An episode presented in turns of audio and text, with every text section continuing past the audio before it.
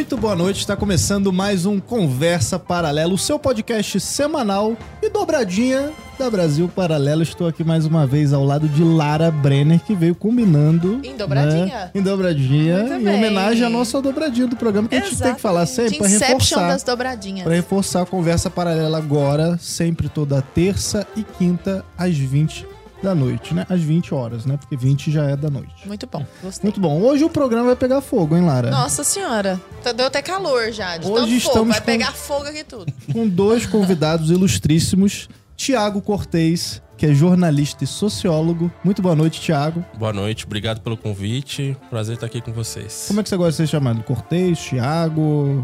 Ou pode ser Cortez, por causa do trocadilho que a gente faz de Cortez, o o trocadilho. Muito bom, muito bom. E estamos também com o Felipe Altamir, que é formado em Direito, especialista em Sociologia, História e Filosofia. Muito boa noite, Felipe. Boa noite, agradeço demais aí pelo convite, é um prazer enorme estar aqui com vocês. Prazer é todo nosso.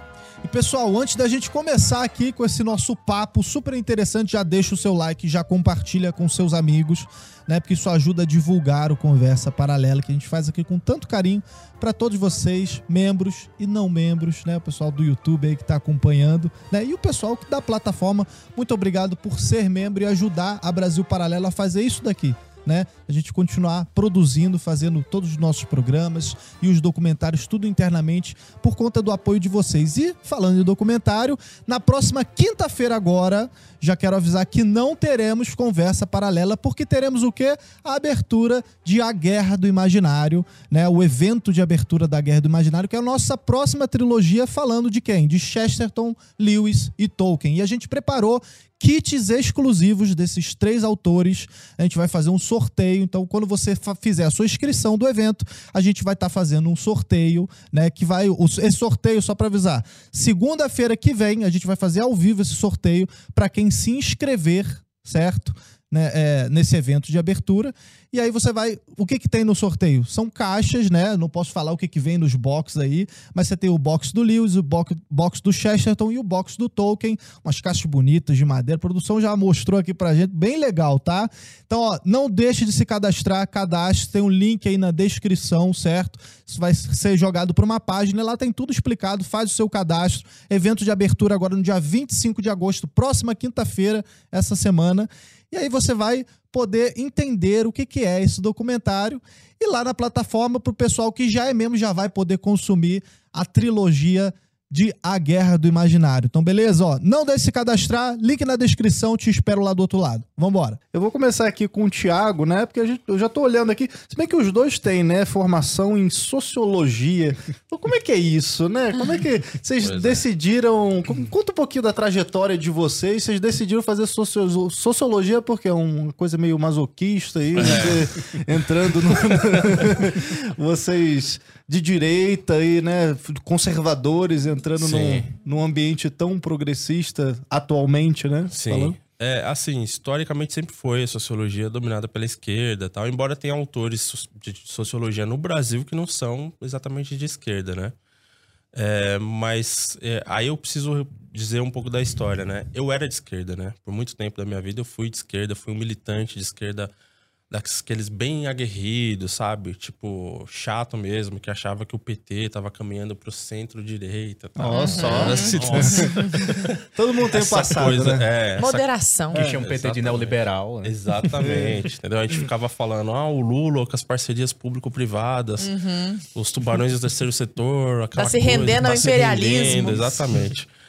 Então eu decidi fazer sociologia para me aprofundar na militância de esquerda. Eu queria ter eh, na minha formação algo que me ajudasse a construir politicamente o mundo que eu queria construir Ah, você já fez pensando, pensando na militância. nisso.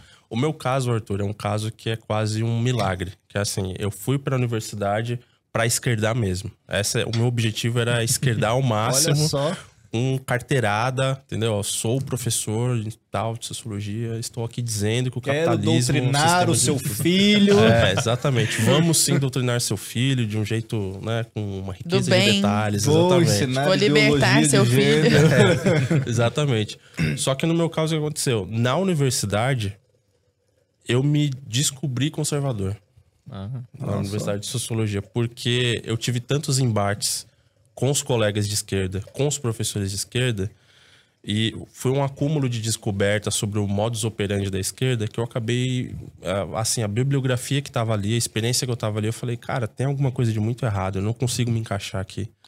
E aí eu comecei a ter contato com alguns autores. Não, só, só, Claro. só esca- pra gente ter um visua- visualizar melhor. Tipo o quê, por exemplo? Que tipo de rusga que surgiu, assim? Eu vou contar a clássica que onde eu dou palestra, todo mundo fica de boca aberta quando eu falo dessa. É o seguinte, na aula de antropologia, ah, de uma universidade aqui de São Paulo, inclusive, bem conceituada, FESP, na aula de, de, de antropologia, é, a gente começava a discutir, a debater um pouco sobre ah, os modelos de sociedade, tribais, etc., ah, costumes, hábitos tribais, tradições. E a professora começou a fazer uma defesa, no começo, um pouco assim, uma, uma defesa modesta e depois bem escancarada de uma prática que nós conhecemos como infanticídio. Infanticídio indígena, que é o seguinte: em determinadas tribos, quando nasce um casal de gêmeos, eh, eles entendem que uma das crianças é o demônio, é uma cópia do demônio.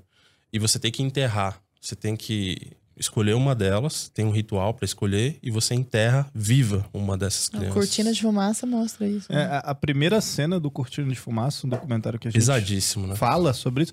Cara, é chocante demais. a Chocante, primeira cena é uma chocante. criança sendo retirada da terra, Exatamente. viva ainda, sabe? E, e nas universidades brasileiras, no campo de antropologia, o cara, o missionário, o cara da FUNAI que vai lá resgatar essa criança, ele é visto como um, um criminoso.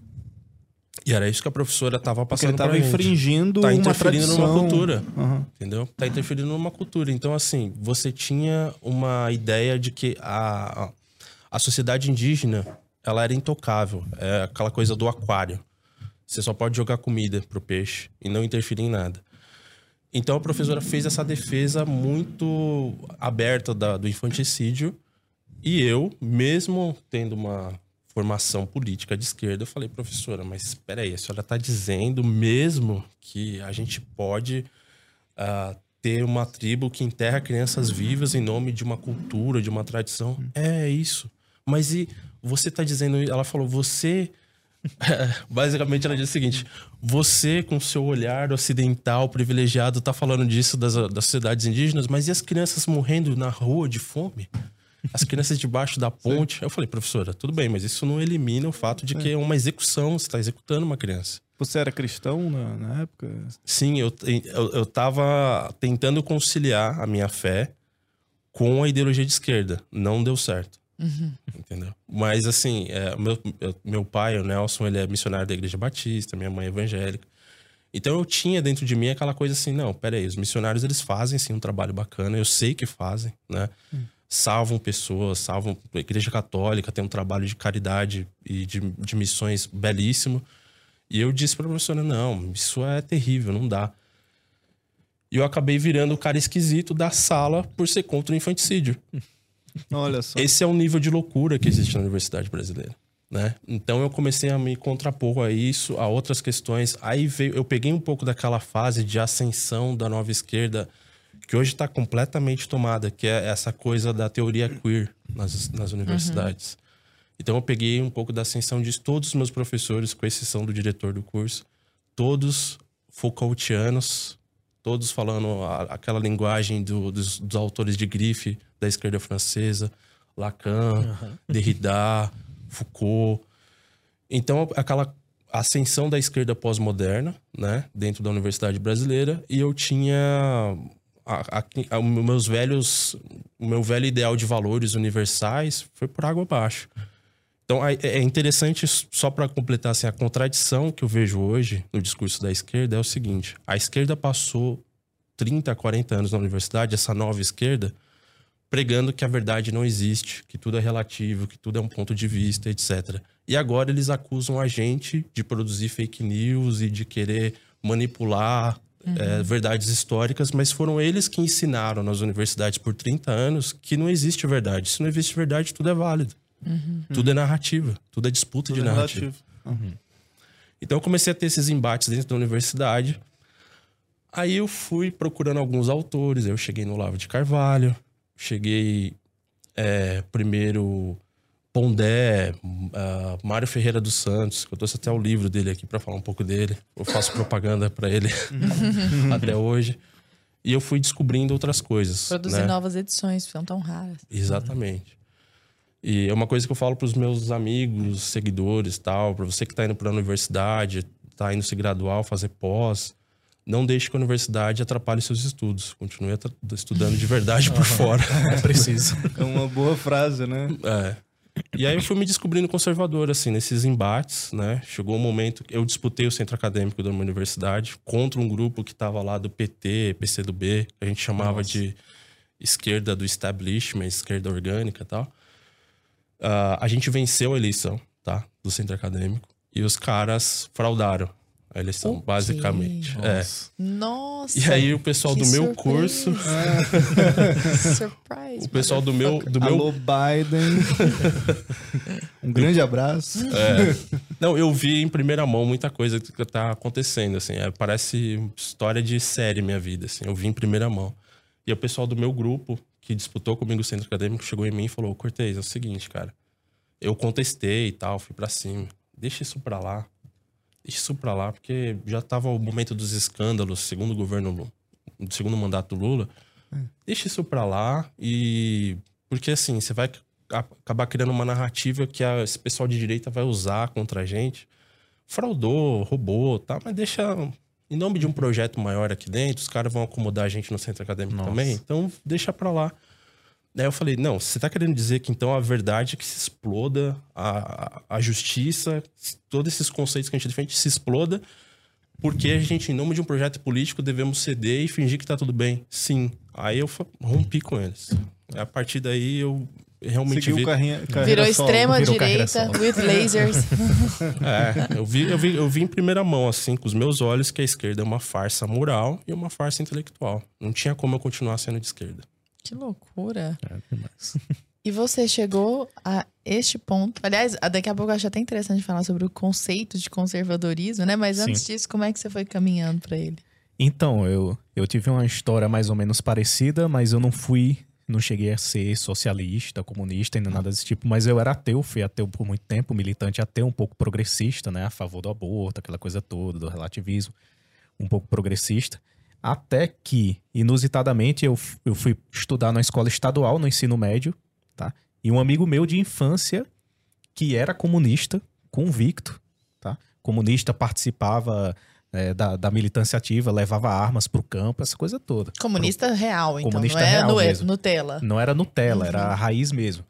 E ele acabou tendo contato com a literatura mais assim de direita, liberal, e, e coincidentemente ele virou meu professor, esse meu amigo. Ele era bem mais velho que eu, mas virou professor da escola e estava dando aula para mim. E quando ele virou professor, então, num ambiente lá infestado por professores de esquerda, né, completamente, ele era, um, ele era o único professor de história, geografia e tal, sociologia lá, que dava, que era de direito, li, liberal. E ele começou a empurrar os autores, né, em pé de igualdade, então era uma coisa extraordinária. Era botar lá no quadro, ó, tá aqui, é a escola marxista, a escola inglesa, a escola keynesiana, a escola austríaca, a escola de Chicago botava assim em pé de igualdade todas e ensinava todas direitinho, assim. E, então, a grande maioria dos alunos ali viraram de direita, não porque ele empurrava, favorecia a direita, mas porque ele apresentou todos os autores de todas as escolas em pé de igualdade. Aí isso daí foi extraordinário. Ele, aí meu primeiro contato com a leitura. Nunca acontece, né? É. A gente vai ver qualquer. Você nunca tem o outro lado Sim, na, na sala de aula. É a supressão total, cara. Você não escuta falar de Adam Smith. Você... Adam Smith é o básico. Você nunca escuta falar isso. Uhum. No, é só Karl Marx, os autores de esquerda e tudo mais. Uhum. É, eu, eu, eu, lembro de uma conversa que eu tive com meu primo, né? Cursou economia. É, e aí eu tava na época, né? Começando a estudar, começando. A, porque eu também tive uma transição de esquerdista, né? Eu Você era, tem cara mesmo, eu Arthur, era militante, dizer, mas... É porque, não, quando, quando eu tinha o coque no cabelo, eu tinha mais cara. É, era Thiago aí, troquei, é. aí troquei, aí troquei a foto também, né? Um abraço é. pro João Mena, que me, me, ajudou a tirar aquela foto de anos do meu perfil lá do Instagram, que é quem é raiz aí sabe. João Mena, o fotógrafo. O, o, o outro ah, artista, é, ele trocou minha foto lá, porque já tava com a foto com o rabo de cavalo há um tempão já. era um coque a, de era cavalo. Era o coque, era o coque. Parecia o Thiago York, pô, no, no Instagram. grave. E, a, e a, era grave, era grave. Mas eu gostava ali, né, na época. E. O que eu ia falar?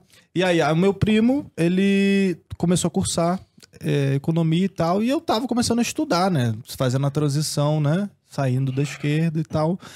E aí comecei a olhar Hayek, Mises, aquela coisa toda, escola austríaca. Ele nunca viu escola austríaca na, na faculdade, assim, não, não passava por, por ele, assim, sabe? Uhum. Era tipo Keynes e é isso sabe? Ele nunca nem ouviu falar, sei lá. Críticos de Keynes dentro da esquerda. É, Achavam é, que o Keynes entendeu? era reformista. Exato. Sim. E aí tu fica, cara, você não tem o contraponto. Janela de Overton fica. É. Total. É. É. é isso que eu ia te falar, porque assim, por exemplo, até você conseguia, dentro da universidade, ser um anarquista, por exemplo. É, eu tive um professor que ele dizia: não, o debate ideológico por excelência se dá entre as pessoas que ah, leram Deus o Estado, do Mikhail Bakunin, e quem leu Marx. E esse conflito sobre a internacional socialista, etc. Esse era o, disso. máximo de debate. É. É, Ué, era dentro o- das próprias horizonte franjas de consciência. Agora, vocês dois fazem um trabalho, assim, muito importante no- nas redes sociais, vocês são bem ativos, e vocês falam sobre tudo, né? Vocês pegam notícias aí que estão na mídia, né? E vocês mostram as contradições da mídia, né? do, do- atual jornalismo, as pautas identitárias. Eu quero saber de vocês, vou, vou começar com você, eh, Felipe.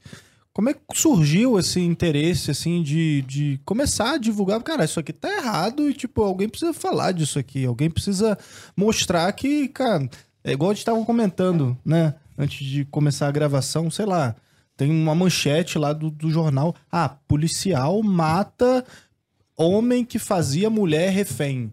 Aí tu fica, cara, não, policial mata bandido. Ou policial salva refém, sabe? Já tem todo Ou então um homem método. mata homem, né? Já, Já dá pra tem pegar o todo aspecto um homem. método, né, Pra poder levar um inconsciente coletivo pra uma determinada narrativa, pra uma ter- determinada conclusão que eles querem que a gente chegue, Sim. né? Como é que com- começou essa história toda? Ah, inclusive já teve manchete dizendo homem branco bem arrumado assalta. Eles estão citando a cor se for branco, sabe? É bizarro. Mas tudo isso começou a partir ma- mais ou menos de- do ensino médio mesmo, com, com esse professor passou esse contato com, com esses autores. A gente fundou o Grêmio Estudantil Ludwig von Mises, no- numa escola Nossa estadual. Senhora. Numa escola estadual, Ludwig von Mises. espalhava material e tudo mais. A partir daí eu fiquei... Isso que ano, isso aí?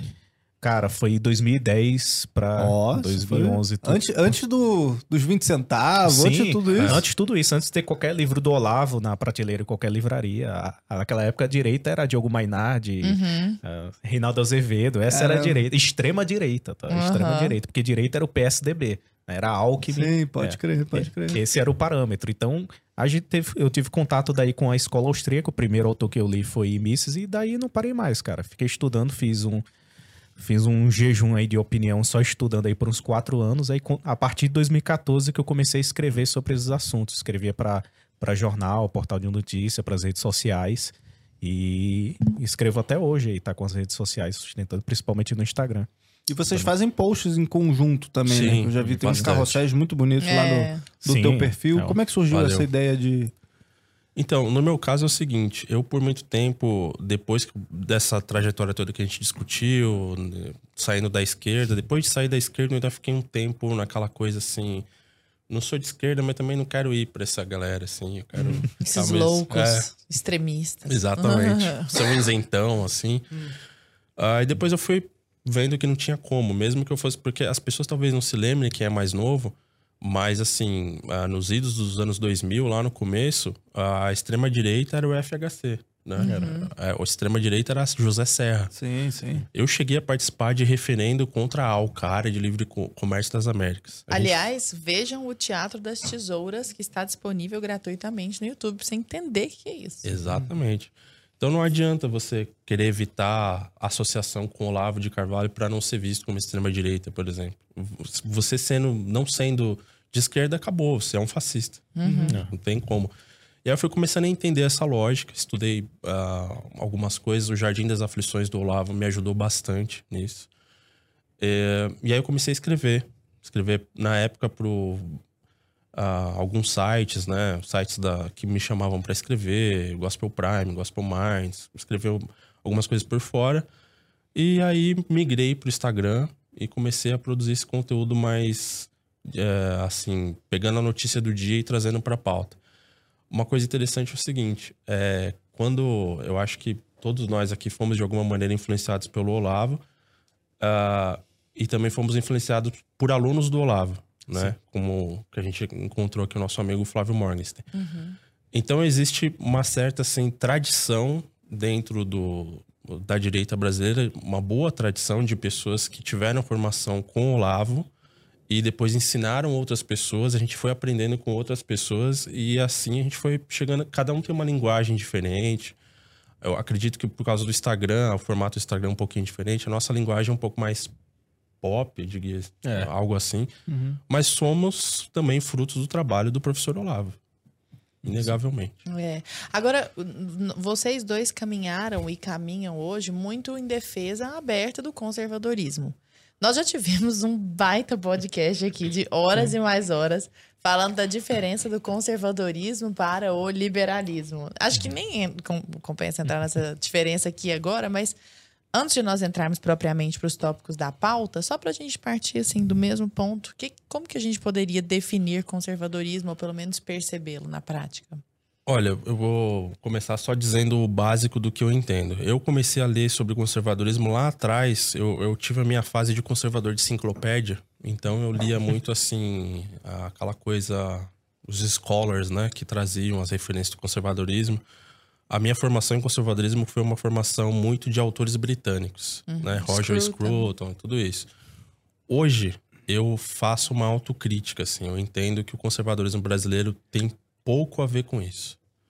É, esse conservadorismo é, britânico, anglicano, sabe? Essa coisa assim, secular. Hum, aristocrático. Aristocrático hum. tal, súditos da rainha, não rola aqui no Brasil. Não tem a ver com a gente. Nosso conservadorismo é, tem a ver com a tradição ibérica, com a, o legado católico, uma formação. A, a nossa fé é uma fé mais vibrante, mais ativa. Ah, na Inglaterra todo mundo é cristão porque não custa nada ser cristão na Inglaterra. Você não vai na igreja, hum. você não precisa fazer nada. Então a igreja na Inglaterra é um museu para o turista ir lá tirar foto.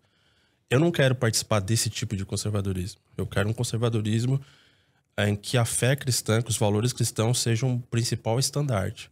Porque, na verdade, não sobra nada se você tirar isso.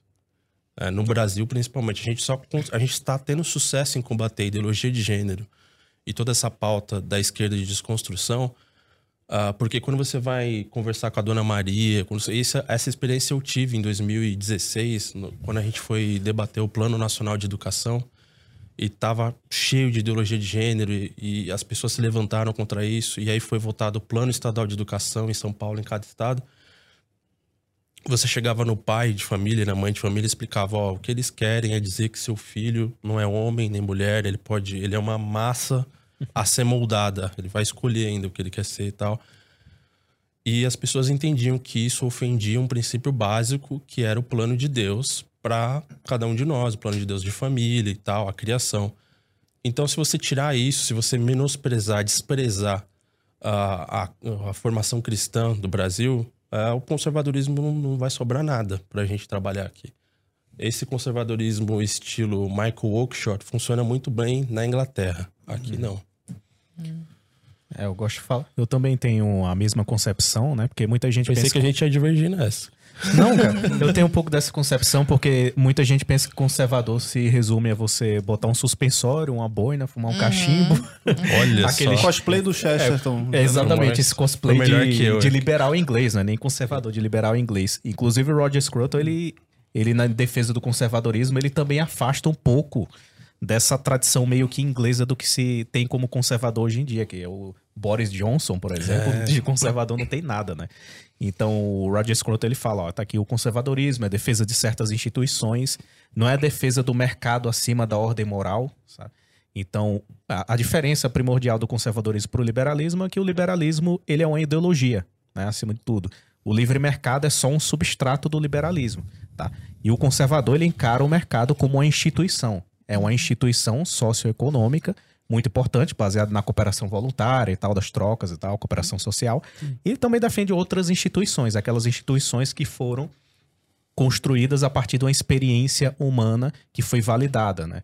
Tipo, tem a instituição da família, que é uma instituição nuclear e natural, tem a instituição é, do, do, Estado de Direito, né? O governo limitado, os princípios constitucionais, tipo de os valores do Ocidente, o mercado como instituição e a moral como uma ordem moral duradoura que está acima de tudo, tá? Essa concepção da justiça natural e tudo mais.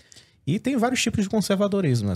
O brasileiro, ele é ele é, é, balizado nos princípios do, do catolicismo, ibero-católico hum. e tudo mais. Tem o Gilberto Freire, Mário Ferreira dos Exatamente. Santos. Eu, eu, só para completar, assim, o que eu acho que seria universal, que uniria os diferentes conservadorismos é o seguinte: o conservador ele tem que ser cético diante do, desses planos birabolantes de transformar o mundo, melhorar o mundo, fazer do mundo um lugar melhor.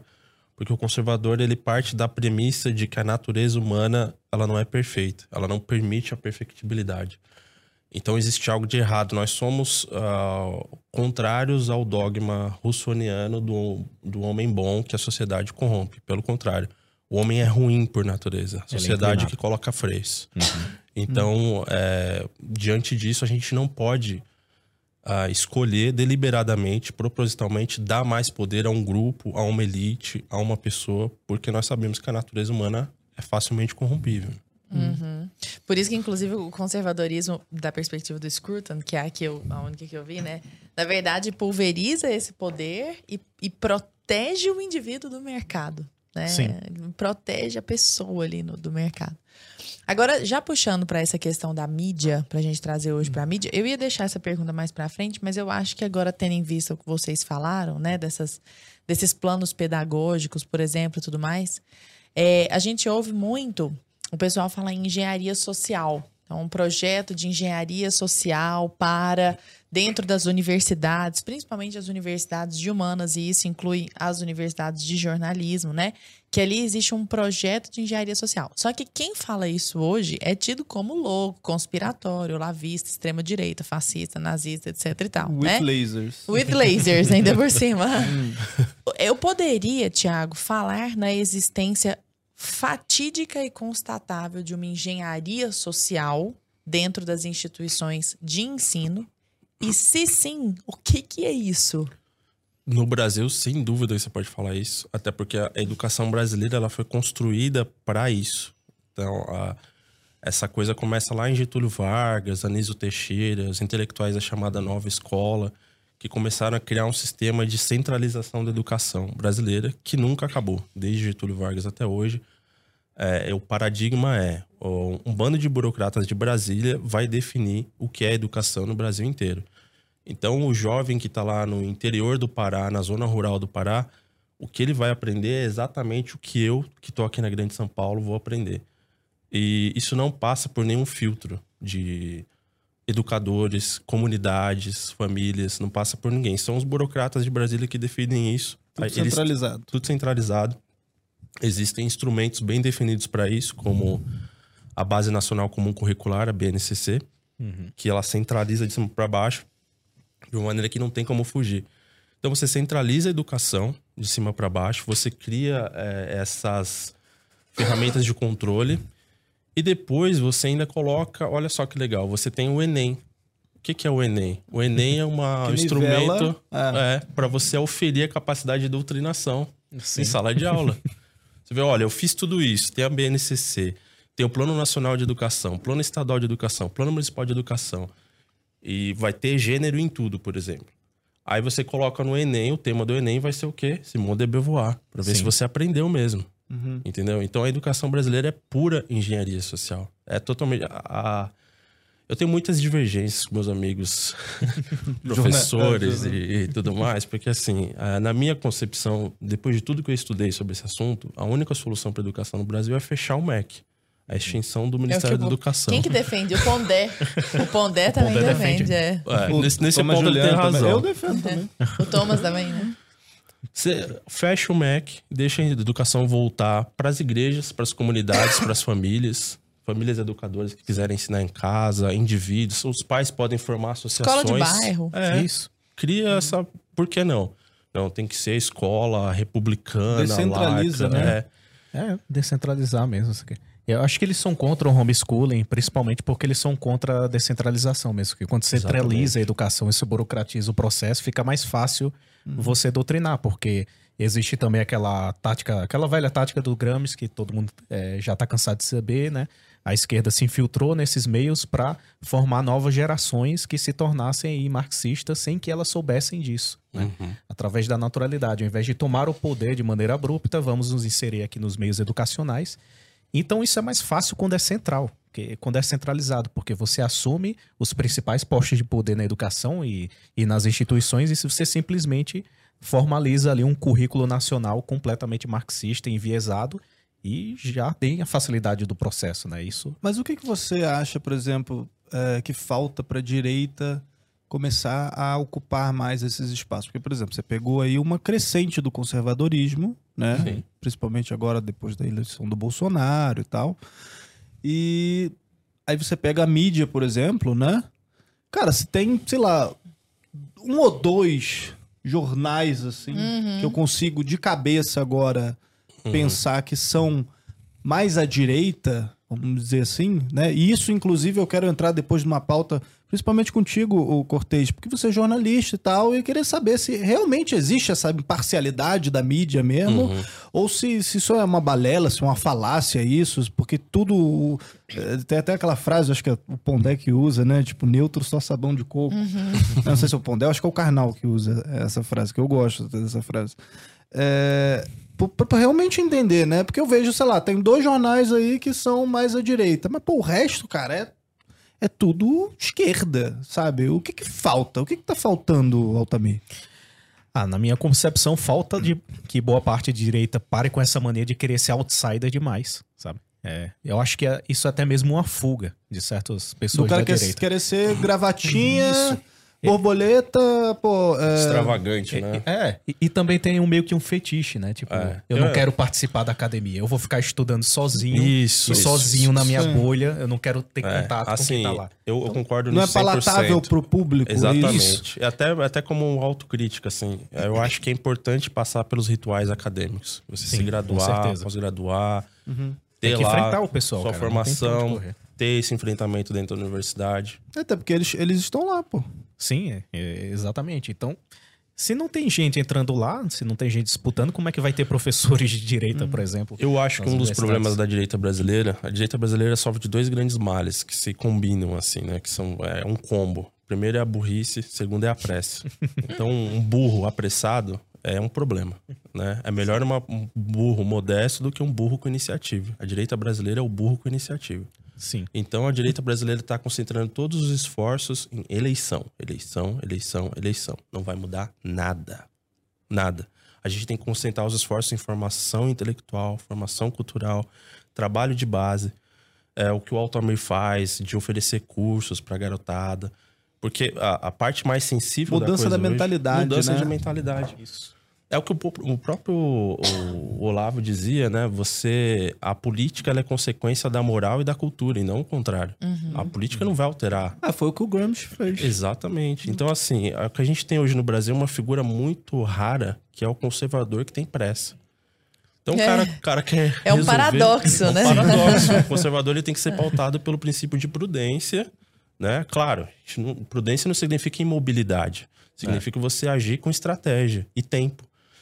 E o conservador brasileiro, ele quer mudar a coisa No em curto outubro. prazo. É, Ah. em quatro anos. Em quatro anos vão mudar o Brasil. Não vai, meu amigo. E tudo acha que é política, cara. Por exemplo, cada macaco no seu galho, né? Por exemplo, alguém tem uma atividade mais pro lado intelectual, que seja professor que trabalhe na formação, que, tem mais, que é mais combativo e gosta mais de arregimentar as multidões, as massas, que vai pra política. O pessoal vê alguém que é mais vocacionado pro, pra vida intelectual e já pede pra ele ser político. Cara, E isso, o cara isso, já é- não, isso que você tá tocando é incrível, porque Sim. assim, eu já perdi a quantidade de vezes. Eu imagino que vocês também. Sim, sim, Né? Porque a gente fala mais sobre essa questão política. Eu não sei se você já. Se a galera já chegou pra você lá e, e falou isso pra você, porque Sim. você fala de português. Me e falaram pra ser ministra da educação. Ah, só. tá vendo? É sempre, cara. O pessoal tem essa noção. A galera chega no meu direct. Cara, eu, tô- eu, eu bato no Estado lá o dia inteiro, entendeu? É, o meu objetivo é, tipo, tentar mudar. Cara, isso aqui tá errado, entendeu? Sim. Aí a galera, pô, mas se você se candidatasse, eu votaria em você. Ô, meu querido, você nunca vai votar em mim porque eu não vou me candidatar. Você não entendeu o que, que eu estou fazendo aqui. E é, é engraçado que a galera fica nisso, cara. Sim, É. sim, totalmente. Tá imerso nisso, tá num delírio coletivo de achar que cargo institucional político vai mudar as coisas. Eu posso falar com bastante propriedade porque eu trabalho com política institucional, eu sou assessor e tal. E eu vejo de perto que o que a gente tá, a gente só tá batendo aqui, ó, nas consequências das coisas. A causa tá na educação e na cultura. Enquanto não for atacado Tu, tu tá essa trocando origem, o pneu do carro com ele andando. Exatamente. A gente tá num barco afundando com um baldinho, entendeu? Então não vai dar certo. Em algum momento isso vai, vai ter um, um, um descompasso na história. Então a a crítica que eu faço no momento é a direita brasileira tá viciada em eleição, em política eleitoral. E isso não vai nos ajudar. Você vê o caso dos Estados Unidos. Os caras tiveram o Reagan presidente, meu amigo. Que é o cara mais próximo que a gente poderia ter de um conservadorismo palatável para as massas. E depois dele, a gente só foi ladeira abaixo, assim, entendeu? Até o vice dele, o Bush, era muito ruim. E foi ladeira abaixo até a gente chegar no Obama e agora no Biden, assim. Por quê? Ah, eles, o Reagan ele teve um problema no, no governo dele, que foi ele fechou os olhos para a questão educacional também. Né? Todo mundo que estuda um pouquinho o governo Reagan sabe disso. Ele fechou os olhos para a questão educacional e tal. O Reagan, para bem e para mal, ele queria ser um homem comum, ainda sendo presidente da- dos Estados Unidos. Eu estava lendo uma biografia dele recentemente. Chegava 8 horas, 9 horas da noite, ele parava tudo que ele estava fazendo e ele ia para uma sala lá da Casa Branca com a Nancy Reagan e eles iam assistir o John Carson Show. Esqueci o mundo, assim, ah, amanhã a gente vê. Que é muito bom, mas é muito ruim também. É bom porque pra ele. É bom pra ele, mas assim, cara, é, é pressa, assim, pra quando você tá no governo de, de criar instrumentos pra depois. E, e- É só- uma crença meio positivista também. né? também, também. E é é assim, a ideia de que é, o que eu quero, e eu acho que eu tava discutindo isso com o Altamir antes aqui. O que eu quero é um governo que tenha um- uma política conservadora, uma agenda conservadora que dê instrumentos para a sociedade. E não que diga assim, aquele cara de direita no Estado vai resolver tudo, eu vou entregar, só preciso votar nele. Não, pelo amor de Deus. Por falar nisso, Altamir, da importância da, da cultura sobre a qual o, o, o Cortez está falando, vocês dois falam muito de ideologia de gênero, de, por exemplo, vocês batem muito em questões do tipo, olha, a obesidade leva à morte. Então Sim. aqui os dados, tá, tá, tá, tá, tá, tá. Não, não romantizem isso, entendeu? Claro, não sejam preconceituosos com essas pessoas, mas parem de romantizar isso, de falar que é lindo, que ninguém pode falar que isso é uma doença, o médico leva pedrada quando fala É. que é, né? Vocês falam, por exemplo, sobre a agenda cultural, a pauta relativa ao aborto, por exemplo. Por que, que vocês escolhem essas questões para abordar? A gente escolhe essas questões porque elas estão afetando diretamente o que a gente vive, né? Por exemplo, ideologia de gênero, linguagem neutra de gênero tá, tá sendo imposta, né? Os homens, né, de maneira curiosa, né, inversa a, a, a partir da segunda onda do feminismo ali, né, que se preconizou né, as bases da ideologia de gênero com Simone de Beauvoir, principalmente na terceira onda se fortaleceu. Então, ironicamente, o movimento feminista ele pariu a ideologia de gênero e, ironicamente, a ideologia de gênero está massacrando as mulheres. Porque os homens estão ocupando os espaços que as mulheres estavam ocupando. Então, o que a gente vê, e graças à ideologia de gênero, é ignorar completamente a realidade objetiva, aquela crença da tábula rasa, né? E o Exatamente. Stephen Pinker refutou isso de maneira brilhante no livro dele, Tábula A Tábula rasa, Rasa. negação da- Nossa, da natureza ele, humana. ele contesta essa questão, diz, diz que temos predisposições biológicas, aquela coisa que existe uma realidade Eu objetiva. não combinei com ele sobre falar sobre Steven Pinker, mas eu ia citar ele. aqui. Esse tá excelente, Ó, cara. vocês estão muito ca- casados já aí, ó.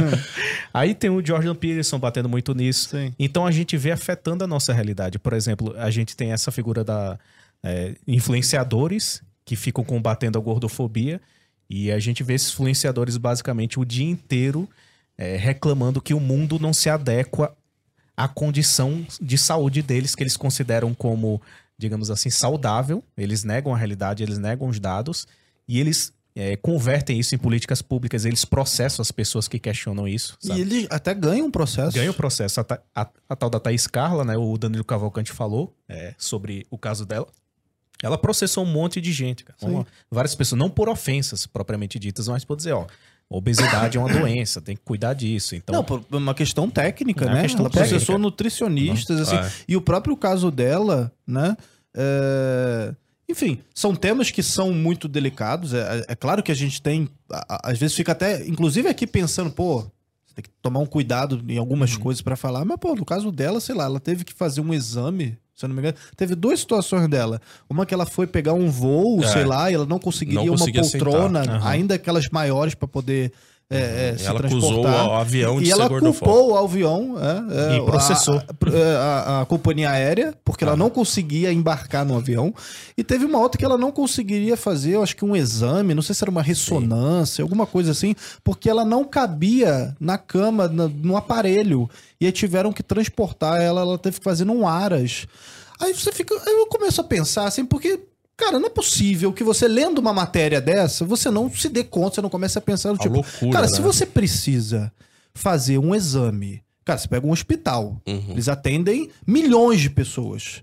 Aí se você precisa sair do hospital e ir pra um aras, né, fazer um exame num lugar que é que é para cavalo, Uhum. sabe? É porque deve ter alguma coisa Alguma errada coisa aí, tem, cara. né? Exatamente. Entendeu? Como, como assim que não, não, não dá pra fazer o. E aí isso ela começou a processar todo mundo. Então.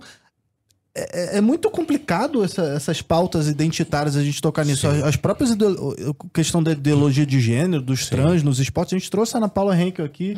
Ela falou e ela explicou, cara, tecnicamente. Ela ficou 20 minutos Sim. assim falando da questão do hormônio, do não sei o que e Mesmo tal. que um homem biológico faça tratamento hormonal, pelo fato de ele ter vivido um período da vida dele como homem biológico, com aquele nível de testosterona, ele nunca vai estar no mesmo nível. a própria estrutura óssea. A mulher nunca dela. vai chegar. É, não tem como. E eu acho engraçado que as, as pautas são defendidas, mas as consequências das pautas nunca são. Uhum. Então, por exemplo, é uma, uma extrema defesa do aborto, mas nunca se fala sobre as consequências do aborto na vida da mulher. Sim. Ninguém nunca mais olha para essa mulher. Vocês fizeram um post falando das, das, das mudanças de gênero Uhum. e de como existem ativistas absolutamente silenciados que fizeram a mudança de gênero e passaram por problemas psicológicos absurdos. Sim. E voltaram e falaram, cara, não é isso, sabe? Eu, eu me deparei com uma estatística esses dias, eu ainda não, não escrevi sobre isso, mas pretendo. É, um, o índice de suicídio na comunidade trans no mundo é maior do que o índice de suicídio registrado nos campos de concentração. Caramba. Então, tem mais trans se matando do que judeus se matavam nos campos Quais de dessas concentração. pautas identitárias que vocês pegam, tirando tudo, todas essas pautas, né, que vocês acabam abordando no perfil de vocês, qual que mais chocou, assim? Qual a notícia que Ah, acho que mais chocou, assim? esse vocês? carrossel aí foi. É, que- da- das consequências da- dos mutilados da ideologia de gênero. Sim. né? A gente falou É, um é pouquinho pesadíssimo mesmo, né? os testemunhos das pessoas que passaram por isso. Uma menina de 16 anos, se eu não me engano, que passou por isso. Depois ela se tornou uma ativista para dizer: olha, isso é horrível, só me trouxe consequências ruins. Ela retirou os dois seios dela, tal, fez mudanças. Ah, e é, são assuntos interditos, assim, né? Você não consegue falar sobre isso é, sem que alguém olhe pra você como se fosse um homofóbico, querendo intervir na vida das pessoas. Não é isso.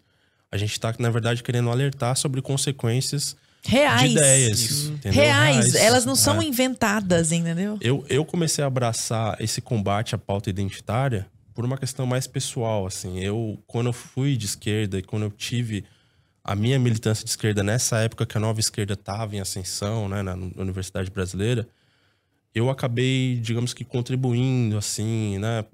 Eu, fui leitor de Foucault e tal, ah, mas eu comecei a me debater com a questão dos valores universais. Como ah, eu acho que todo mundo, né? Você lidar, por exemplo, com infanticídio indígena. Por mais que para aquela cultura seja um valor importantíssimo. Dane-se, é uma vida, né? Existe uma hierarquia de valores e princípios. Então eu comecei a me debater com essa pauta identitária por isso. Por uma questão, assim, até de dever pessoal. Eu acho que eu, eu tenho pecados a pagar em relação a isso, entendeu? E, e eu vejo que hoje a esquerda ela entrou em guerra com a identidade. Aquela coisa da esquerda clássica, trabalhista, uh, sindical, de direitos, aquilo É. acabou. Não Isso não existe existe mais. Por Aquilo exemplo- parece mais de direita hoje. É. Exatamente. Curiosamente. Curiosamente. Trump defendia mais os trabalhadores do que o, o seu principal opositor. Exatamente. Então você vê que o que sobrou da esquerda hoje é a luta contra a identidade, identidade social, identidade biológica, identidade religiosa. A esquerda ela quer pregar exatamente isso que o Altamir eh, disse aqui, a tábula rasa, né? O dogma da tábula rasa, é você dizer para um adolescente, para uma criança que ela é uma folha em branco e que ela pode se, ela pode escrever e apagar a identidade dela a qualquer momento. Antes, nos princípios dessa coisa toda, ah, os autores da, da, da teoria crítica, chamada teoria crítica, eles diziam que você poderia reescrever a sua identidade, mas isso era um processo coletivo. Então, por exemplo, as minorias iriam se organizar e reescrever o papel delas na sociedade. A gente entrou num modo fast food da coisa, que agora, as- mais recentemente, né, pessoas como a Judith Butler, elas pregam que não, isso é um processo individual seu. Você troca de identidade com a mesma facilidade que você troca de roupa. Sei lá, Demi Lovato falou que ia fazer um show e ia trocar de gênero ao vivo. Sim. Eu gente, Gênero Exatamente. fluido. Né? Tem, tem Então, teóricos é- aí que dizem que existe tanto gêneros quanto pessoas na Terra. Então, Cara, é, tudo bem, a gente, nós, nós somos adultos, crescidos, criados, barbudos aqui, a gente pode lidar com isso, mesmo achando que é uma coisa maluca. E uma criança e um adolescente? Sim.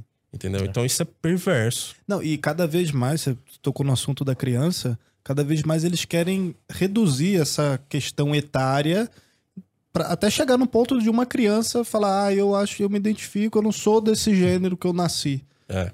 Eu quero, sei lá, trocar. Ah, pode, beleza, pode Sim. trocar. Só que uma criança, ela não pode beber álcool, ela não pode Não pode dirigir, votar, não, não- pode votar, não pode ser presa caso cometa não um crime. pode, não pode, é, não pode fazer nada, mas trocar de gênero ela pode, Sim. pô. Pode mudar, mutila Aí- ali, corta ali, tá de boa. Sim. Aí entra num ponto muito sensível que muitas pessoas estão sendo é, perseguidas por dizer isso, né?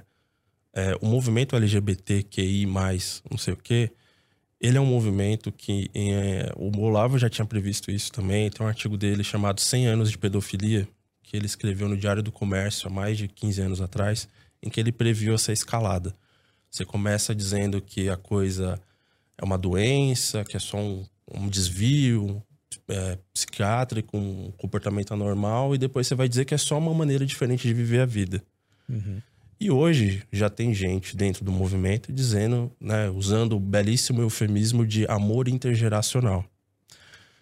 É, e você tem autores, é, autores clássicos no- da nova esquerda, é, pessoas que praticaram isso, como a própria Simone de Beauvoir, a- pregando a ideia de liberdade sexual para crianças e adolescentes.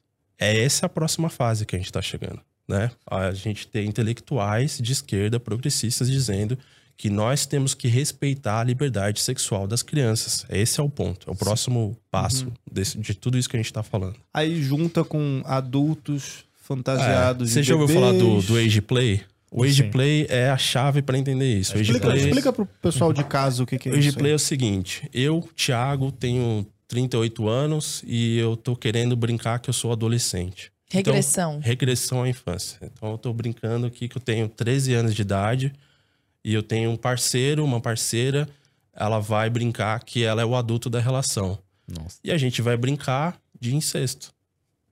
Então é, Eu me... é a minha mãe ou minha professora, ou o contrário, né? Eu sou o pai, a minha filha, ou minha sobrinha, ou minha aluna, e eu vou brincar que eu sou o adulto da relação dominante e ela é a criança, e a gente vai brincar de incesto. Isso é o age play. Mas isso nem é tão pesado quanto o da, da- dos adultos que se vestem de bebês. Porque É, esse aí é, é- é outro nome, esse aí. É, isso é regressão à infância por questões emocionais, afetivas, que o cara quer uma zona de conforto, né? Isso. O cara bota uma fralda. uma fralda, uma ele madeira. é mimado, ele é, sei lá, alguém vem ninar ele. Existem comunidades online em que você tem o cara que quer dizer, ele é o baby e tem o dad, né? Então você encontra o cuidador pra você, adulto.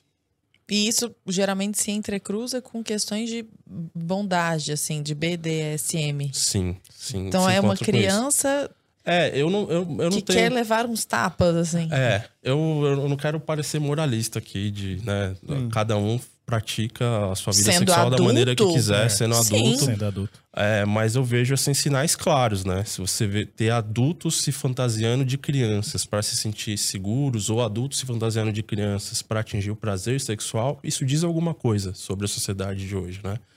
Então eu tenho receio sim de que a, a gente tá, esteja no ponto que o Olavo havia previsto. Da Se- agenda escalar até. a agenda escalar até o tal do amor intergeracional. Eu acho que é a próxima porta, né? Eu, eu penso assim, sabe aquele programa do Silvio Santos da porta que vai. O que, que tem aqui e tal? Adivinha agora, amor intergeracional. A próxima porta, zoofilia. É, o artigo do Olavo ele, ele tem sistematizado assim a, como que iria acontecer e como eles iriam culpar, inclusive a Igreja Católica, ah, pelo histórico de pedofilia no Ocidente. A Igreja Católica, onde ela chegou, os pagãos, as comunidades primitivas, todo mundo praticava incesto e pedofilia. E onde a cristandade chegou, ela acabou com isso. Ela interditou isso. E o mundo nunca vai perdoar isso. Então, por isso, ficaria na conta da igreja. E o que a gente vê hoje, quando você vai falar de pedofilia, é, mas e os padres? É, isso. Essa é a charada. E é- essa escalada vem com a pauta identitária. Por quê? Porque a criança pode ser o que ela quiser. Se ela pode ser o que ela quiser, ela pode, inclusive, escolher os parceiros sexuais dela. E se ela quiser sair com um cara de 40 anos tendo 12? O que que- Quem é você pra dizer que ela não pode? Inclusive, alguns já falam que, por exemplo, a condição de ser pedófilo é como se fosse uma espécie de orientação sexual, sabe?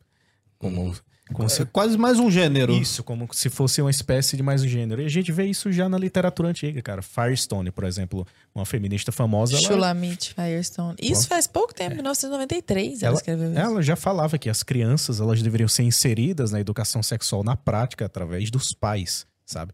Isso na prática, isso lá antigamente. Então a gente já vê que isso se concretiza e tem base lá atrás, no início do século XX. Cara, isso é, isso é muito perverso. Não tem a ver com esquerda e direita. É uma- algo muito pior que isso. É.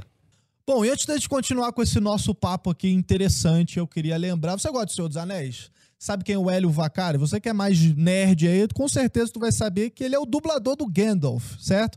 E ele que está guiando toda a nossa turma aí, todos os nossos membros, todo mundo que acompanha Brasil Paralelo para o grande evento de estreia aí da Guerra do Imaginário, né? Então a gente trouxe o Gandalf para poder falar de Chesterton, Lewis e Tolkien, tá muito interessante. Ele tá narrando toda essa trilogia, uma coisa bem nostálgica, né? Essa pegada bem geek. Eu sei, eu sei que tem uma galera que gosta aí do Senhor dos Anéis, gosta de Nárnia, gosta de Chesterton. Esse- essa trilogia vai estrear agora no dia 25, próxima quinta-feira, então não deixa de se inscrever no evento, né, nessa noite de abertura da Guerra do Imaginário, que vai ao ar no YouTube, certo? Mas a gente vai, a gente tá é, trazendo várias novidades. A gente está com um sorteio que a gente vai sortear na próxima segunda-feira. Então, para quem se inscrever, tá concorrendo já ao sorteio dos box dos três autores aí, né? Você vai escolher o box de qual autor que você gosta mais e vai concorrer. E pô, um box super bacana, tá muito legal. Você tem as imagens no site aí.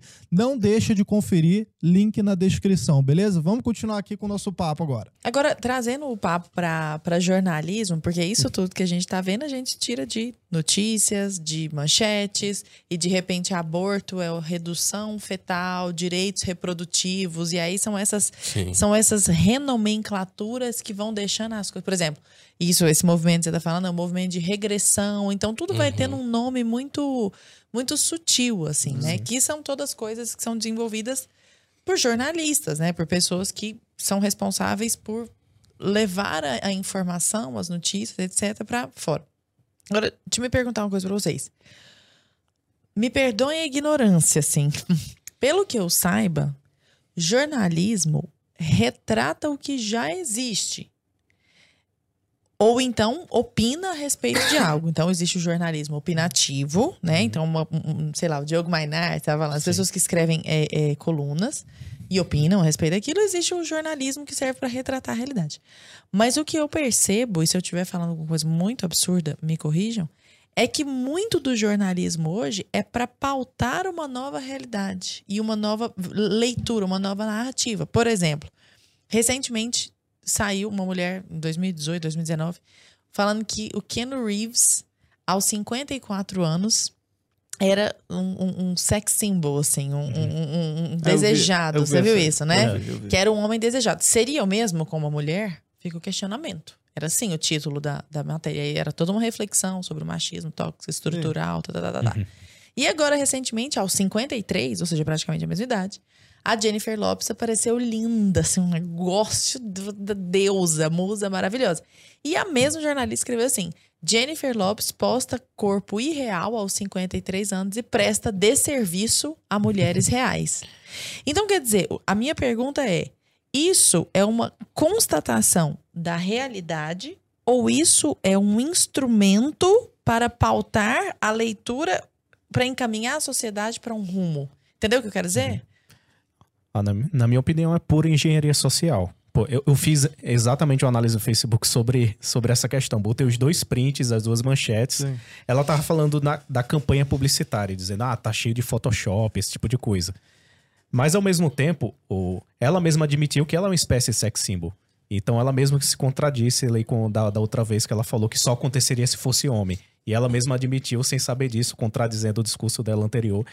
Então, essa questão de jornalismo é que para o revolucionário, o jornalismo ele serve como um mecanismo de transformação social. Então você é um agente de transformação que não está comprometido necessariamente com a descrição dos fatos, sabe? com as evidências e tudo mais, mas você tem um propósito ali.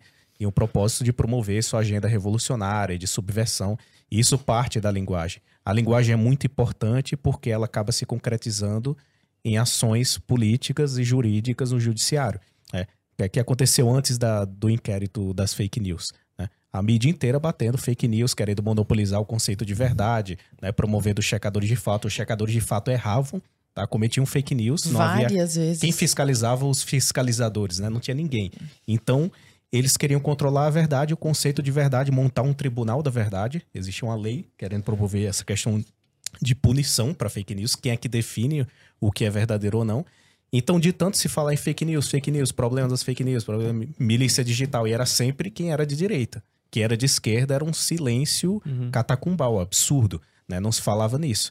E acabou que de tanto falar no campo da linguagem, tanto fazer jornalismo, né, engenharia social, promovendo isso no imaginário coletivo, isso se concretizou em uma ação jurídica de fato concreta, com ação policial no Supremo Tribunal Federal pautando isso e perseguindo somente pessoas de direito. É o que a gente fala, começa na linguagem, na cultura, Sim. você uhum. vai colocando esses conceitos para circular na sociedade e daqui a pouco tem consequências políticas e reais e muito graves, né? Sim. E, e, assim, no meu caso eu vejo o seguinte, essa questão do jornalismo, né? Eu sou de uma família de jornalistas, meu pai é jornalista, minha mãe, minha irmã. Eu fui, fiz algo pior que a sociologia, mas eu tenho bastante é, eu já trabalhei como jornalista por muitos anos, continuo fazendo trabalho de jornalista e tal. Uh, e eu vejo o seguinte: nas, as faculdades de jornalismo também são uh, extremamente afetadas pela doutrinação de esquerda, claro. É muito difícil quando você fala, por exemplo, em universidades de Nelson Rodrigues, que é um dos maiores jornalistas da história do Brasil, uhum. dramaturgo e uhum. tal. O cara, ele sempre, ele sempre ah, vai. ele é reacionário. É, é. não. Eu, ou ele fala assim: é, apesar de ser reacionário, ele. É, o cara escrevia bem. escrevia bem, aquelas crônicas, né? Futebolística. Ela escrevia, apesar de ser reacionário, então tem sempre um porém. É, é, igual quando o pessoal fala da BP aqui no Twitter, né? Que tem a galerinha do Twitter, eu morro de rir. Que o pessoal, eles ficam comentando assim: ah, eles são enviesados, olha lá, os caras são olavistas, os caras são uhum. não sei o quê, negacionista, revisionista. Né? É. Mas o conteúdo é bom, né?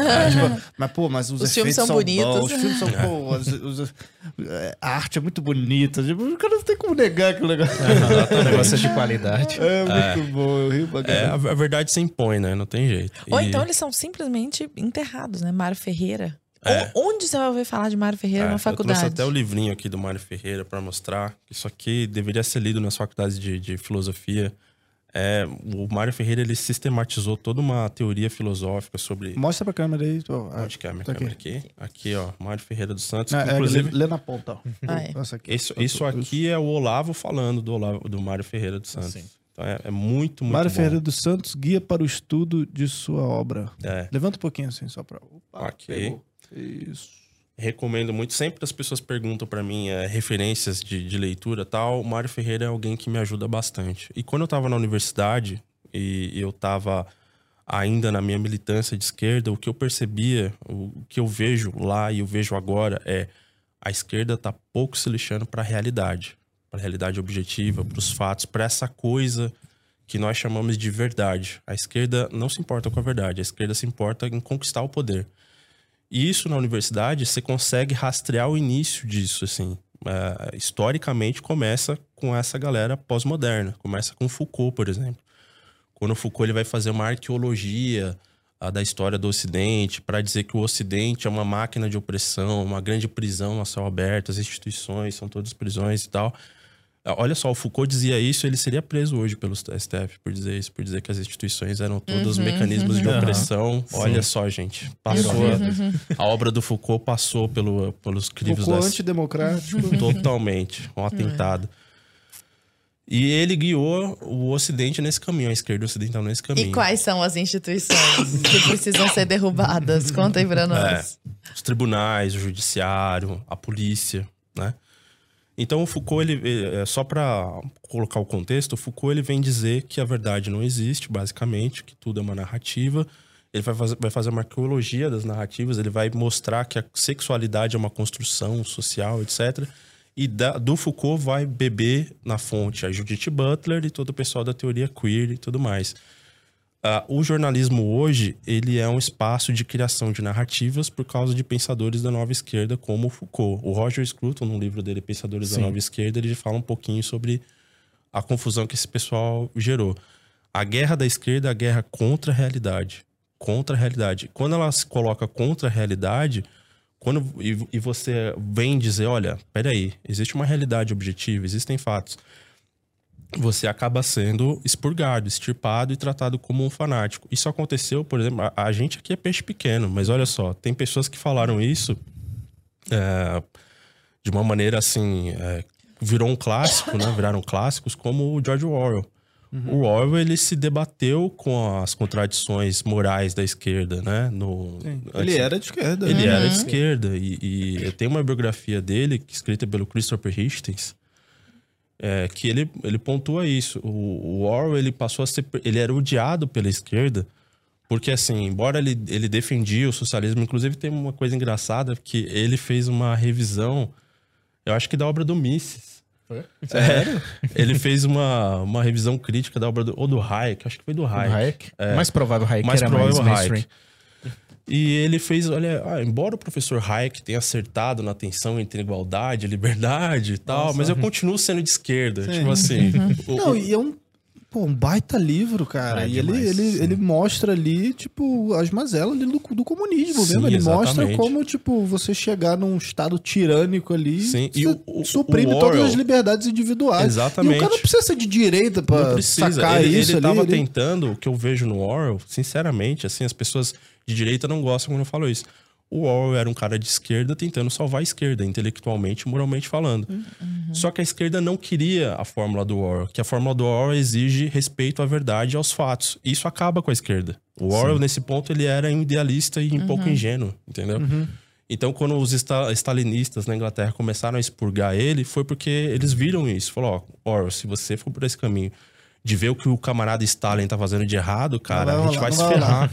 entendeu? Então, a esquerda, ela é intolerante à realidade. Assim como tem pessoas intolerantes à lactose, a esquerda é intolerante à realidade.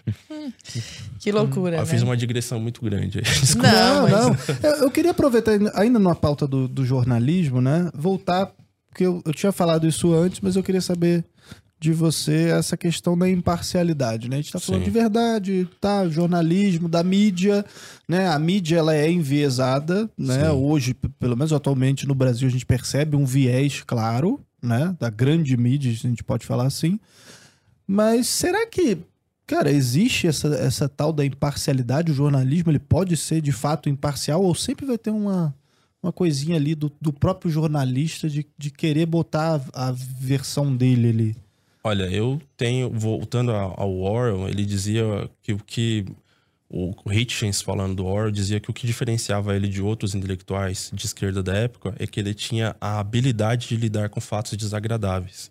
Então, embora ele tivesse uma pauta ideológica, ele não deixava de olhar para a realidade. Acho que isso é um dever de todo intelectual, de todo jornalista. Você, por mais que você defenda uma bandeira, você lidar com os fatos desagradáveis dela, né? É, agora, imparcialidade eu não acho que exista. Não acho que seja possível e nem acho que seja necessária, sinceramente. Uhum. Você vê na eleição americana o que acontece. O New York Times fala: olha, pessoal, nós aqui, os, os, uh, os jornalistas, os editorialistas do New York Times, nós decidimos que vamos votar no Obama. Aí você tem o Washington Post e diz: nós decidimos apoiar o McCain.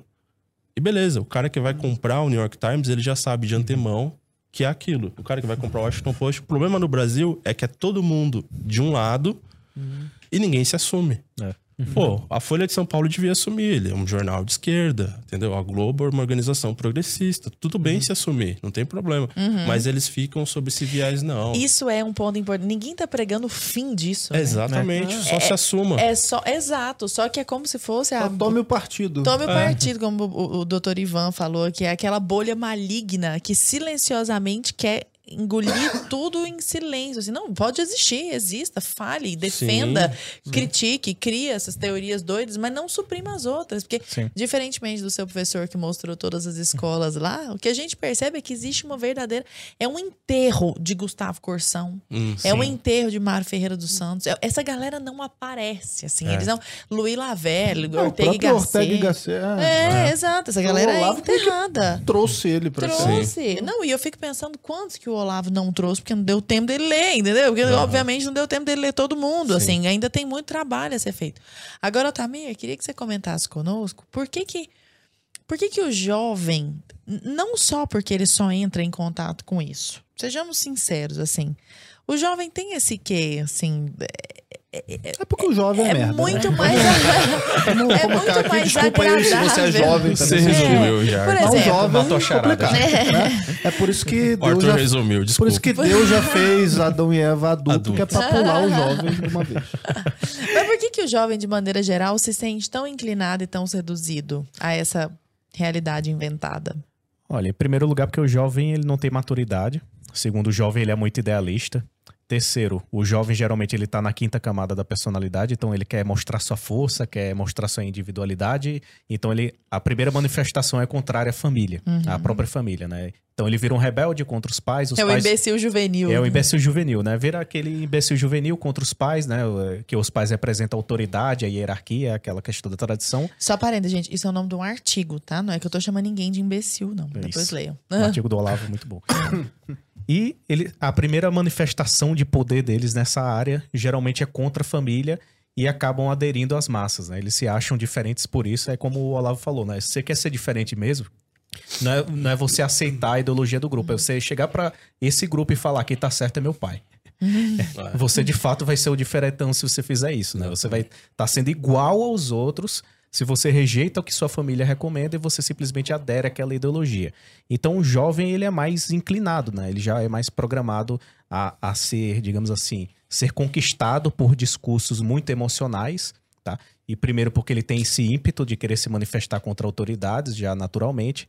E, claro, a gente também conta com essa questão da hegemonia, tá em todo lugar, é legal, existe aquela questão da marca, da aceitação do grupo. É legal você ser de esquerda, né? Se não for de esquerda, você é um careta. Então tem aquela questão de aceitação social. Então isso vira muito um afrodisíaco para o jovem. Uhum. Tanto é que quem é conservador hoje em dia geralmente é conservador depois dos 25, depois dos uhum. 30 ali. Envelhece e vai naturalmente se tornando mais conservador. Né? As aí... contas começam a chegar. Ah, uhum. Exatamente. Boletos, você a realidade.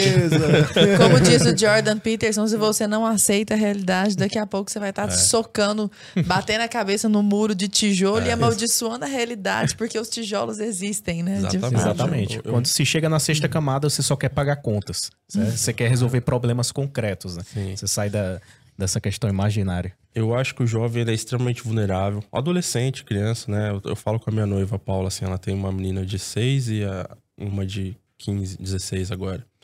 São pessoas vulneráveis, são indivíduos vulneráveis, extremamente vulneráveis, que exigem proteção mesmo, assim, dos adultos. A família tem que acompanhar, tem que cuidar, porque são muito vulneráveis.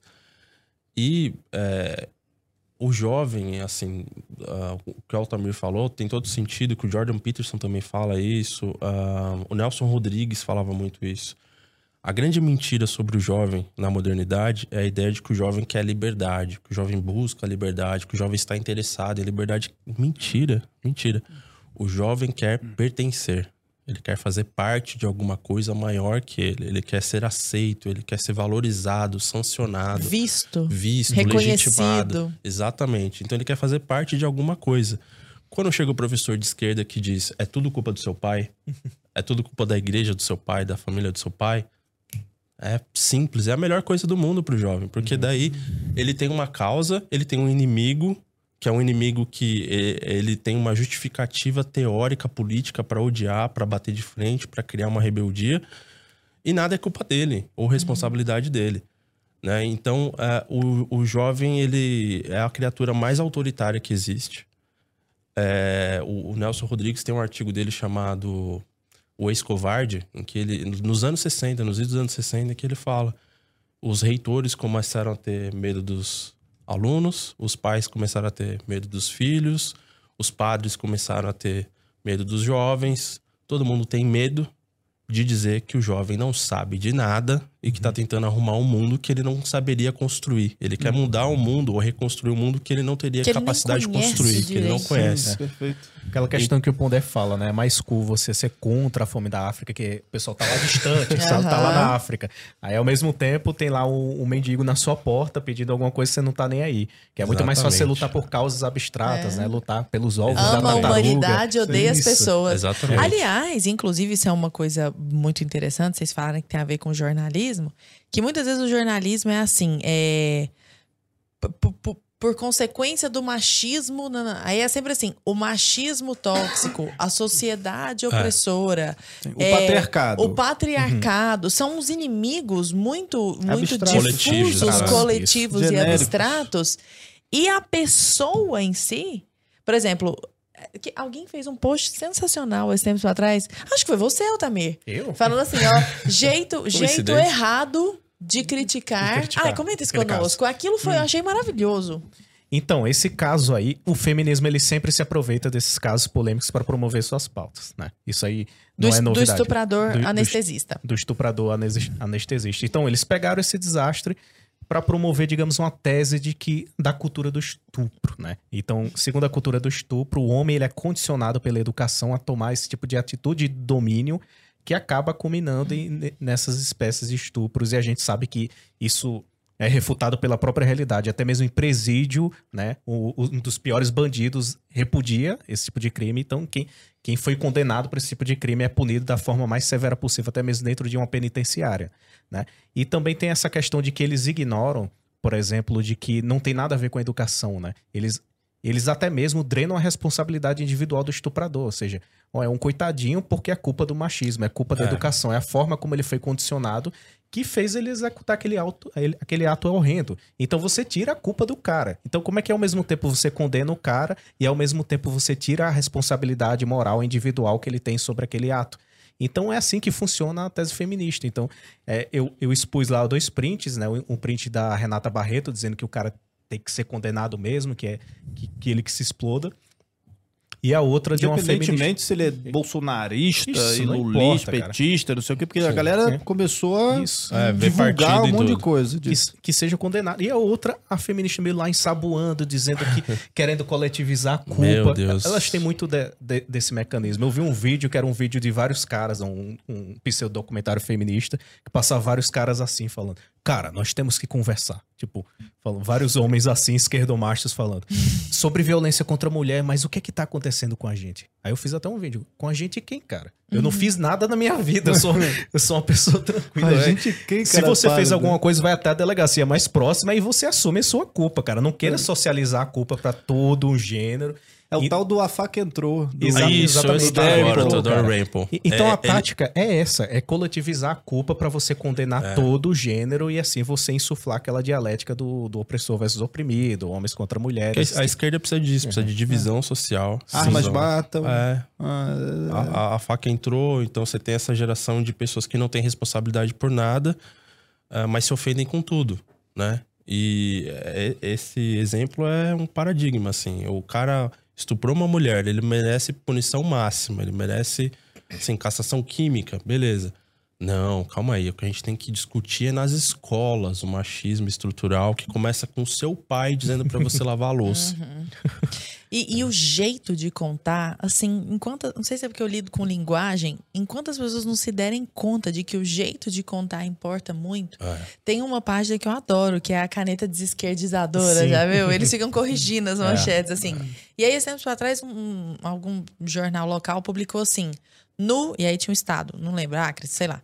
No tatatá, é 30% das armas são legais. 30% das armas que causam crimes, não sei o que, são legais. Porra, então 70% são ilegais, entendeu? A manchete tinha que ser. Devia ser o contrário. Cara, né? 70% é. das armas são ilegais. Nós temos um crime monstruoso. E aí ele coloca lá os 30% são legais. Então o problema é a legalização. Não é o tráfico de armas, 70%, não. Então, assim, e a gente. É, se não cuidar. Você é pego. Tá, tu Tu, tu, é, toma, toma rasteira eu, ali o tempo todo. Aquela manchete da Folha de São Paulo, lá, o cara que foi morto pelo segurança, eles estão todo tempo querendo caçar um novo George Floyd brasileiro. Uhum. Então, essa é a, é a, senha da esquerda. E teve aquele cara que teve que brigou com seguranças lá, te, causou confusão no É Aí descobriram, né, depois de tentar fazer esse cara se tornar o George Floyd, descobriram que ele teve passado por Maria da Penha, agrediu já ex-mulher e tudo. E a matéria da Folha é fulano de tal, marido errático. Marido eu lembro errático. desse, eu lembro uhum. desse. Não é mais violento, né? Ou, ou, seja, um cara agressor de mulher é, é tratado como errático se servir as pautas da esquerda. Marido uhum. errático é, quase um despiora, pô. Sim, é um despiora. É, é verdade. Marido errático. Gente, que dia que a palavra errático já foi usada uhum. numa manchete. É, exato, nunca. Miriam Leitão, por exemplo, falando: ah, a gasolina baixou, tá baixando só no Brasil, mas isso é um problema porque os ricões podem abastecer mais. É, que coisa. Ela falou isso ao vivo na Globo News. É. Então, Sim. Você é, vê que é uma. Diga, pode falar. Eu, eu acho assim, a gente tem que pensar numa coisa, que até essa questão que você falou da, do preço da gasolina, tal, cenário econômico, uhum. é muito interessante, porque assim, é, a gente vê aqui na América Latina as consequências práticas da agenda de esquerda socialista. Uhum. Fome, destruição, pobreza. A própria Argentina aqui do Argentina lado. Argentina aqui do lado, Venezuela. A gente fica pensando, ah, que fase a gente vai estar daqui a quatro anos? Argentina, Venezuela, a gente fica brincando, né? Com essas... uhum. E assim, pro esquerdista, isso não importa. Eu, eu, eu mesmo me policio muitas vezes assim, de falar, poxa, mas olha só, é, eu tô mostrando aqui os dados é, que mostram que o socialismo, a aplicação das ideias socialistas na economia vão necessariamente levar à fome. O von Mises escreveu, acho que em 1920, os erros no cálculo econômico, uhum. por aí. E ele demonstrou empiricamente, cientificamente, que não dá para você controlar a economia, tabelar preço, etc, etc é, não tem mais o que ensinar para a esquerda para mostrar que o socialismo não funciona. A questão é realmente mau caráter de uma parte e de outra parte, porque eles realmente, em nome de uma utopia de um mundo melhor, eles estão uh, ignorando o fato de que a causa leva à consequência. Então é aquela coisa, as premissas têm que conversar com as conclusões. E, eles fazem um interdito nessa história e eu aprendi isso lendo um, eh, dessa linguagem da esquerda que você falou, a questão da linguagem é muito importante realmente. Eu, no fim da faculdade ali, eu li um livro chamado Imposturas Intelectuais, do Alan Sokal e o Jan Brickman, que são dois caras de esquerda. E eles estavam apavorados com o baixo nível intelectual da esquerda americana. E eles fizeram um teste. Eles publicaram um artigo numa revista chamada Social Test, uma revista acadêmica muito prestigiada nos Estados Unidos, e o Sokol escreveu grande parte do artigo, e basicamente é o seguinte: o artigo não faz sentido, do começo ao fim. Ele pegou o palavrório pós-moderno, ele escreveu lá, do, do, ponto de vista da metafísica ocidental, uhum. a física. Uh, foi construída de uma maneira a oprimir os outros povos. Como 90% dos TCCs, mestrados e doutorados. Geração de Lero Lero. Lero, Lero, Lero. Com... Ele foi o pioneiro do Lero Lero. Aí ele escreveu o artigo tal, eles assinaram. Oh, o Sokol, salvo engano, ele é físico. E o Brickman é... também é da área de exatas. E eles assinaram e passou na social test tal. Passou na deu revisão dos pares, revisão, do rigor metodológico. rigor acadêmico, né? As universidades, a social test é, é ligada, se eu não me engano, a Harvard, uma das universidades mais prestigiadas dos Estados Unidos. E passou, entendeu? Pelo corpo editorial da revista, tudo certinho, e foi publicado tal. Deu três dias, eles publicaram num grande jornal americano. Olha, nós publicamos um texto que não tem nada de objetivo, que não li, ligo nada ao lugar nenhum, só para mostrar que os critérios intelectuais da esquerda americana praticamente não existem. Uh, e vocês, vocês publicaram uma piada em forma de crítica à, à sabedoria ocidental, porque na época era muito comum você criticar a ciência ocidental, né? Os, os esquerdistas falavam de ciência ocidental, tá? Até um tempo atrás. É que Sim. agora a ciência virou uma coisa sagrada. Deus. Né? agora, é. Mas no meu tempo, meu amigo, era ciência era. ocidental. Cara, imposturas intelectuais. Imposturas intelectuais. Esse livro mudou a minha vida. Isso. Tem um, tem Qualquer uma... faculdade de humanas era ciência ocidental ao prime, a oriental é melhor. Ou Até colonialista, pós-colonialista. A, a questão da filosofia, não existe filosofia ocidental, eles beberam da fonte do Oriente. É, Você pede uma fonte, é eles isso. não têm. Gente, não é existe é grupo que mais militou contra a ciência, barra, é, entre aspas, ocidental, do que o militante de esquerda dos anos 90, dos anos 80 essa galera Foucault, Deleuze, Lacan, Baudrillard. Baudrillard dizia que a Guerra do Golfo jamais existiu, que era uma grande simulação. Teoria da conspiração do bem, né? É, então assim, e, e tudo isso foi publicado amplamente. É, tem uma entrevista, eu estava falando com o Altamir, tem uma entrevista de um filósofo americano chamado John Searle, que ele chegou a conviver com Foucault, ele foi contemporâneo do Michel Foucault. É, e ele tem uma conversa com Foucault que ele está conversando com Foucault, assim, sobre várias questões do momento político mundial tal, e ele fala, pô, Foucault, a, a conversa com você aqui flui tão bem, tá, tá entendível, tá tranquilo, por que a sua obra escrita é tão obscura? Aí o Foucault diz, é que para ser aceito na academia francesa, pelo menos 30% do que você escreve não pode passar de bobagens impenetráveis. então estão os idiotas, os estudantes brasileiros, os professores, os acadêmicos brasileiros louvando um monte de bobagens impenetráveis. Sim. Porque o Foucault porque é, era grife, era, era cult. E o próprio cara tá rindo, falando, não, é. escreveu um monte de bobagem impenetrável pros caras me levar a sério. O próprio Sartre escrevia drogado, drogadão das ideias, assim, não tinha critério. E o acadêmico brasileiro, a esquerda brasileira, ela é, ela é uma mistura de, assim, do Jeca Tatu com o sujeito da cidade impressionável. Então, assim, o que vem de fora com a grife uhum. Paris, Nova York, eles trazem, né, pra, pra gente. Então, ó, Foucault, cara, tem gente no Brasil que dedica sua vida acadêmica às bobagens impenetráveis do Foucault. Por favor, leiam Imposturas Intelectuais uhum. para vocês verem essa passagem do John Searle dizendo que o Foucault confessa que ele escrevia bobagens de propósito. Sim. Só para impressionar os impressionáveis. Isso, né? Pelo amor de Deus. Louco demais. Bom, pessoal, então estamos chegando aqui no final dessa conversa paralela, né? Infelizmente, o papo estava muito bom, mas eu quero relembrar você que a Guerra do Imaginário está estreando na nossa plataforma exclusiva para membros agora no dia 25 de agosto, e nós vamos ter um evento de estreia desse A Guerra do Imaginário que você pode assistir se cadastrando no link da descrição que está no vídeo. E além disso, você concorre, tem um sorteio aí de kits de, desses três grandes autores, Chesterton, Lewis e Tolkien. Então, e se eu fosse você, eu não perderia essa oportunidade. Link na descrição. Clica no link, eu te espero lá do outro lado. Larinha, a gente já vai se encaminhando. Vamos. Nossa, mas assim, muitos, muitas porradas aqui. Não. Como a gente disse no começo, o negócio é ferver. Mais, Apesar de eles serem finos e, e ah. coerentes. Assim. Uma última pergunta que você queria fazer para ele? Bom, sim. É, o Altamir disse muito bem, deixa eu formular a pergunta aí. o Altamir disse muito bem que um problema muito grande do, pensar, do pensador conservador brasileiro é que ele, por alguma vaidade, e sou eu que estou colocando as minhas palavras, ele quer ser outsider, uhum. porque ele quer ser aquele que vai estudar sozinho, que não vai se dobrar a essas. Tá, tá, tá, tá, tá. Só que são muitas pessoas que são assim hoje. E, e eu tenho a impressão de que essas pessoas estão, se não despertando, é, pelo menos aprendendo, despertando algo que já tinham ou mudando de ideia, como aconteceu com você, né? E eu acho que esse movimento tem acontecido. O que, que você diria para essas pessoas, o Altamir? Olha, eu diria para tomar coragem, não fugir da academia, assumir aquilo que você quer.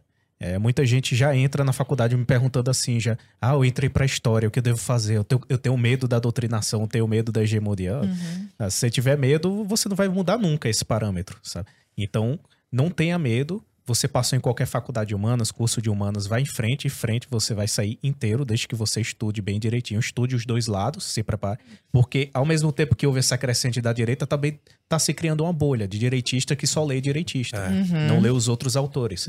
Então é importante que você leia tudo, tenha contato com todos os autores possíveis e aqueles que são suprimidos da academia. E assim você vai virar um profissional excepcional, seja na área que você quer atuar. Se você quer ser professor, isso vai ser maravilhoso, que você vai formar novas gerações, também você vai contribuir com isso. E a questão é, é aquela contra-guerra, sabe? Então, se tem a guerra cultural lá da questão do, do marxismo cultural, eles ocuparam espaço, então a gente tem que reagir de certa forma. Então, cada macaco do seu galho, você é vocacionado para essa função e você tem que passar por isso em frente, sem medo nenhum. Vai em frente, não, não, não tenha medo da hegemonia. Um dia ela vai acabar se todo mundo fizer o que tem que fazer. Você falou que fez quatro anos de jejum intelectual, né? Sim. Você ficou caladinho e estudando ali, não ficou vomitando ali o tempo inteiro, né? Você acha que isso é importante? Esse Nossa, é muito importante, muito importante. Tem, tem muita gente que, que já começa a estudar e no primeiro ano já começa a falar sobre o que está Ah. estudando e se colocar como autoridade. Isso aí é um perigo enorme, porque O Alexandre Gera- de Moraes fala isso, viu? Sim, com certeza. com certeza. Porque com o esquerdista mesmo, macaco velho da academia, essa pessoa fica em pedaços. tá? Não se não, não vá subestimar, não. Não vá é, subestimar o pessoal da esquerda que tá lá na academia, principalmente esses caras com mestrado, doutorado, que eles vão te arrebentar na porrada, né? Metaforicamente falando, se você não se preparar de fato. Então, é melhor se fazer aquilo que o Olavo recomenda, né? O jejum de opinião. Você fica lá enclausurado, estudando na sua, desde as bases e tudo mais, você vai ter toda a preparação para lidar com esse tipo de combate aí. Excelente. Muito Eu, bom. eu, eu só complemento dizendo o seguinte: o, o próprio Arthur tem, tem colocado isso também. É você ter a dimensão do indivíduo sempre, a dimensão da sua individualidade, sempre colocar assim como algo a ser protegido. Acho que no Brasil de hoje, o mais importante é você manter a sua sanidade mental em dia, você con- construir algum bolsão de sanidade mental ao seu redor, né? Então, por exemplo, tem pessoas que me ajudam, que me apresentam a autores, a coisas que me ajudam muito, né? A Paula me apresentou o José Maria Escrivá, por exemplo. Poxa, Nossa. sensacional. Paula, quem é Paula? Já te adoro. Minha noiva. Nossa, noiva. Ela tá ali, bonitinha. Princesa. Arrasou na apresentação. E a gente acaba construindo esses pequenos pelotões de resistência, entendeu? Então, às vezes é mais importante você ter um cursinho de formação cultural, uma associação de, de- que você consiga trabalhar com os pais e mães, explicando o que que é essa agenda de gênero, Grupos Do- de estudo grupos também. de estudo, Importante. do que eleição. Então, pelo amor de Deus, esqueçam eleição, entendeu? Vamos focar na formação cultural, intelectual e não apostar todas as fichas. Eu, eu claro, assim, eu digo esqueçam eleições como eu tô fazendo aqui uma, um uma blag, né? Mas é, não coloquem todas as fichas nisso, né? E você tem que começar a se pôr onde você tá, na sua universidade, no seu local de trabalho, aquilo que o Nelson Rodrigues chama de do ex-covarde. Né? Nesse artigo ele diz: dói você deixar de ser covarde, dói, é um sofrimento, custa caro. Você, eu, por exemplo, saí da universidade e com toda essa minha trajetória eu perdi metade dos meus amigos. As bandas que eu ouvia, os lugares que eu ia, tudo estava ligado a, a esse meu mundo de esquerda. Eu perdi tudo, dói isso, entendeu? É, mas você tem que virar indivíduo, né? Cortega forjar Gasset, ali o- forjar a sua individualidade. Então você tem que se impor. É, eu ainda vou escrever um livro de- de- sobre ser um ex-covarde. Essa ideia é a sua bio, inclusive. É, né? verdade. Esse covarde. Muito legal, gente. Eu queria agradecer eu e a Lara aqui, né, a presença de vocês. Primeiro, como é que a gente acha vocês nas redes sociais? Onde é, É, que vocês eu- estão mais ativos? Eu sou uma pessoa muito cortês, mas no Instagram o meu arroba é o Descortês. E Ah, é justamente por causa dessa piada. exatamente. Ah, muito bom, muito bom. E no Twitter sou Descortês. Muito bom. É, eu tô mais ativo no Instagram, então podem me procurar lá, é arroba Felipe Altamir, no Twitter também, mas principalmente no Instagram, trabalha mais intensificado lá. Vai estar aparecendo então aí na tela pro pessoal e tá também na descrição do YouTube, né? Inclusive os nossos perfis lá também Yes. para todo mundo seguir. Sigam todo mundo aí, pessoal. Por favor. É? Meninos, muito, muito Eu obrigada. agradeço muito. Foi enriquecedor. Muito obrigado pelo convite. Parabéns pela coragem. Obrigado. A De- gente agradece, acompanha há muito tempo aqui o trabalho de vocês Sim. e parabéns. Acompanho lá desde o início. Parabéns pelo trabalho e muito obrigado pelo convite. Obrigada, gente que agradece e até a próxima. Próximo.